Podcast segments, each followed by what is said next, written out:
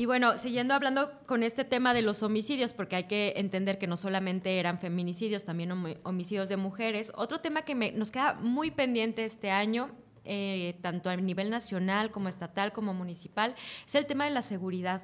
Yo creo que cada vez más híjole, ya no hay esa línea entre la ciudadanía y los delincuentes, cada vez más estamos más perdidos en este tema, cada vez, y todavía se agrava con la pandemia y la falta de, empleo, ¿no? Y que más personas salen a delinquir. ¿Tú qué piensas, Darío?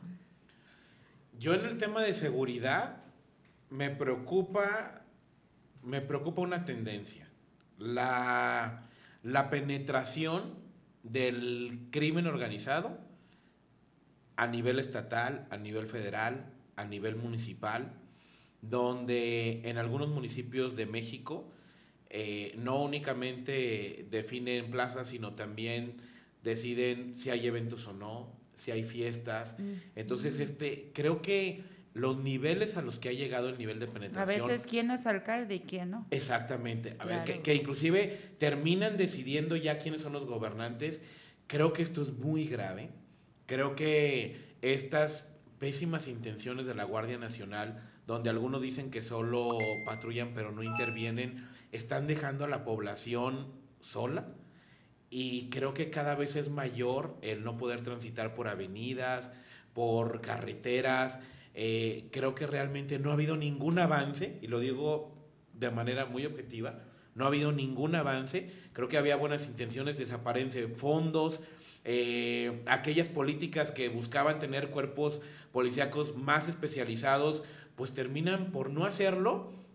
Y creo que esta política de abrazos, no balazos, no está funcionando. Siguen incrementando muchísimo esto y además que en verdad, y creo que es un llamado a la clase política, a que no tengan este nivel de penetración. Porque creo que vamos a llegar a temas incontrolables temas donde inclusive las instituciones que ya también las empiezan a degradar no funcionan. Entonces, sí creo que este tema, ojalá ya le pongan lupa. A mí en lo que respecta es lo que más me preocupa. Un campo de batalla escabroso es lo que parece México. Y que al final, mira, ahorita que hablabas de la Guardia Nacional es un tema bien complejo, ¿no? Porque a nivel constitucional sí subieron y pusieron eh, la figura de la Guardia Nacional, pero en las atribuciones que antes tenía la Policía Municipal la desaparecen y, e incorporan nuevamente esta Guardia Nacional. Entonces, ¿qué pasa? Dejan como descubierto la labor del Policía Municipal, que siguen existiendo, siguen patrullando, eh, los dejan descobijados con los fondos que aparte eran fondos que venían desde la federación para armamento, capacitaciones, y crean esta, esta guardia que, bueno, sabemos que desincorporaron ¿no? a la Policía Federal, incorporaron lo que antes era la policía militar, porque la policía militar fue creada en otros sexenios, al igual que la Guardia Nacional, ¿no? También hay que entender esta parte. Y los incorporan eh, a sus regimientos y les dan todo el equipamiento. Yo creo que todavía nos falta ver eh, cómo se va a militarizar desde el Senado, ¿no? El país. Y no solamente, bueno, un tema es la seguridad nacional, que ahora ya son seguridad pública también el ejército y la Guardia Nacional, este, pero que al final eh, queda como todavía esos tintes que no les terminan de dar la figura ¿no? Y por eso tenemos este descontrol. Y muchos protocolos, perdón, Ixi, o sea, muchos protocolos eh, este, para las formalidades de las instituciones de seguridad y muy pocos resultados para la seguridad de los ciudadanos. Todo esto que acabas de explicar pues para el ciudadano es de, pues sí, qué padre, que quiten, que pongan, que ajusten, que descobijen, pero el descobijado siempre es el ciudadano. Claro. El, que, el ciudadano de pie es el que está sufriendo todos los días el tema de, de, de, la inseguridad, el tema del temor, de si te levantan, te desaparecen, donde a final de cuentas si terminas tu día o no. Ve nada más la situación de autodefensas en, en, estados distintos, en Michoacán, en este año, personas pidiéndole socorro a López Obrador. Ve nada más como campo de batalla ahí, tal cual, una balacera entre el crimen organizado y los ciudadanos, menores de edad, familias enteras queriendo salir de sus casas, de sus pueblos, en su país. Y un gobierno que no da resultados en seguridad. Y si tú que tocas estos temas y que también este, tienes más conocimiento, ¿qué, que como sociedad también, qué podemos hacer? Porque creo que al final terminamos con muy pocas herramientas. A ver, nos dicen denuncia. Con unas, porque aparte todavía las autodefensas es de, pues es que estás fuera de la ley, ¿eh? te detengo. ¿Y por qué no detienes al criminal que me tiene en esta situación? Exacto. Entonces aquí, o sea, además de la denuncia, que creo que sí lo tenemos que hacer y creo que también de manera paralela las instituciones deben de ganar esta confianza para denunciar. ¿Qué más podemos hacer como sociedad? Mira, yo creo que es un tema muy complejo porque obviamente la seguridad, ya llegamos a un punto en donde no solamente con armas se puede combatir, ¿no? Así, la, el tema de seguridad frontal ya no es eficiente definitivamente. No tienes que generar una política pública integral que tenga que ver desde empleo, educación, salud, etcétera, etcétera, etcétera. Y además es muy triste porque ya estamos en un punto en donde nuestros hijos, donde nuestros adolescentes ya lo ven como, una, como algo natural la violencia y que además desean serlo. Entonces, para poder hacer ese cambio, va a ser un cambio generacional, desafortunadamente. ¿no? Ya vemos familias enteras dedicadas al crimen organizado. Pero que tenemos que trabajar efectivamente en las siguientes generaciones para que no se haga. No esperar que esas generaciones hasta que lleguen a ver qué hacen. No, es el trabajo de nosotros para que esas generaciones empiecen a tener una punta de lanza y a lo mejor una puertita de luz al final del camino, aunque sea chiquita, para que les dé un poquito más de certeza por dónde marcar ruta. Y yo soy, mira, yo soy una fiel creyente en que de repente culpamos mucho a los padres, el descuido que le damos. Oye, si vives en una sociedad que te, te hace trabajar 15 horas al día, ¿no? Y, y, yo te lo digo, es mi caso, ¿eh? Yo trabajo 15 horas al día ¿En dónde dejas a tus hijos cuando las escuelas abren de 8 a 1 de la tarde? ¿no? ¿Dónde se quedan de 1 a 9 de la noche? Discúlpame, se quedan en la calle, en colonias de alta incidencia delictiva, ¿no? que además hay que entender que si la incidencia delictiva ha crecido es porque el narco también empezó a darle mucho más poder a las pandillas, le empezó a dar mucho más poder a las personas en la calle, ¿no? Y que además no cubren la cuota de dinero ya solamente con temas de drogas, entonces ¿a qué se dedican? pues a robo a casa habitación, a robar a, a la Claro, porque ya no les da, porque ya el negocio de la venta de drogas es a grande escala, por supuesto que te da, pero una pequeña escala no te da para vivir. Y, al final en un tema, en un tema político, en un tema de formación, eh, quien, quien está en la política, pues tal vez en algún momento llegará a algún cargo que tenga que ver con la seguridad pública. Y, les dejo esta, quisiera hacer esta reflexión.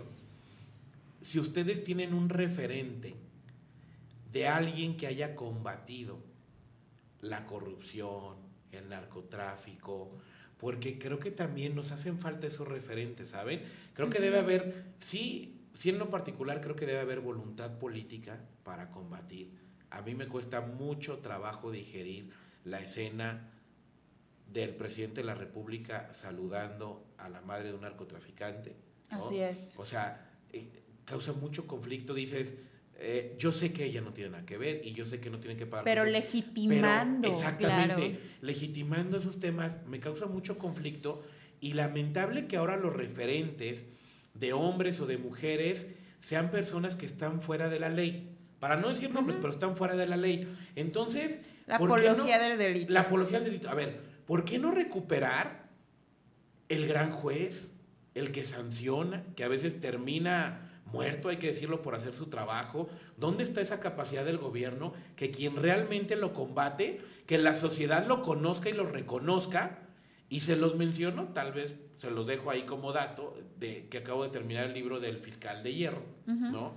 De un fiscal este, de Javier Coelho Trejo, este, en los tiempos de Echeverría y de Carlos Salinas, donde narra cómo combatía el narcotráfico, ¿no? Independientemente de la veracidad o no, yo me quedé analizando y es en una, en una clase y una formación política, ¿a quién les platicas? A los políticos para que sean sus referentes del cómo actuar, de la honestidad, de la rectitud, de decir, está más por encima el bienestar de la sociedad que el volverme empleado porque creo que muchos funcionarios terminan volviéndose empleados del crimen organizado.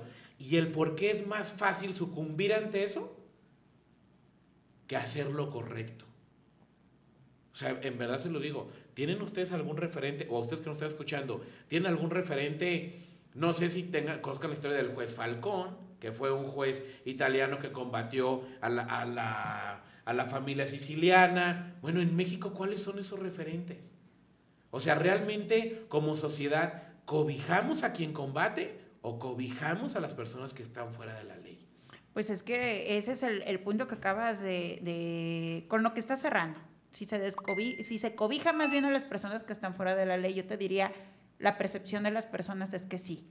Porque te voy a dar un comparativo. Si me dices gobiernos que actuaron, pues bueno, el gobierno de Enrique Peña Nieto terminó encarcelando capos y en su gobierno se terminó de una u otra manera extraditando también hasta el mismo Chapo.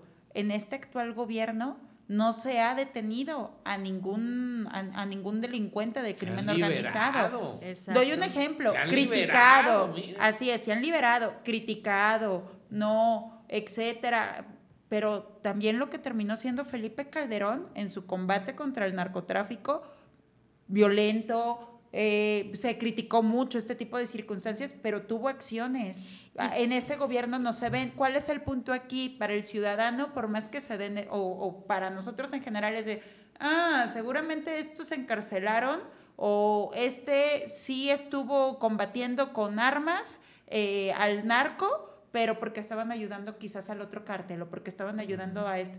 Porque también hay que ser honestos, el tema telenovelesco ha ayudado a estar deslegitimando a los gobiernos. Y yo te voy a decir, ¿eh? yo definitivamente no apoyo no apoyo en lo absoluto la respuesta de Felipe Calderón contra el no, crimen pero organizado. Tuvo acciones, yo tampoco es que lo apoye, ¿eh? Yo, yo tampoco lo apoyo y no estoy de acuerdo. Acciones que desencadenaron en lo que hoy tenemos, porque mató cabecillas que hicieron el efecto cucaracha, o sea, empezaron a generarse muchos más eh, células delictivas, y que al final no sirvió de nada. Una cosa, lo único que sí le aplaudo a Felipe fue que empezó, a Felipe, es mi amigo de, toda la vida. Sí, claro, sí, se ve la familiaridad. Eh, fue que empezó el tema de la prevención social de la violencia, cosa que sí hizo Peña Nieto, ¿no? Aparte de ser frontal, empezó un programa magnífico, ¿no? Que fue el tema de prevención social de la violencia y la delincuencia y que efectivamente trataba de ahondar en los temas en cómo se formaba esta, esta, esta este tema delincuencial, efectivamente, desde, los jóvenes, desde las mujeres, desde los adultos. Yo creo que eso fue magnífico, cosa que se dejó de hacer desde que salió. Desafortunadamente también creo que todas las políticas públicas en los gobiernos son petardos al aire porque no están bien enfocadas, no están bien encaminadas, no están bien sectorializadas y creo que desde ahí, bueno, y no se les da seguimiento.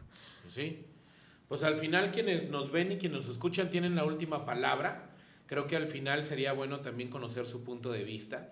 De que nos digan quién es la figura que ellos claro que, que recuerden quién ha combatido el narcotráfico o un referente de honestidad de congruencia porque creo que es importante que los pongamos sobre la mesa este, creo que hay, son más las personas, o somos más las personas buenas que están dentro de la ley, que trabajan, y creo que hay que empezar a levantar la mano, hay que identificarnos, hay que reconocernos, hay que participar y hay que estar juntos para que realmente el Estado de Derecho al que aspiramos, el cual creo que no se, tiene, se empiece a caminar y lograr. Seguimos en remate.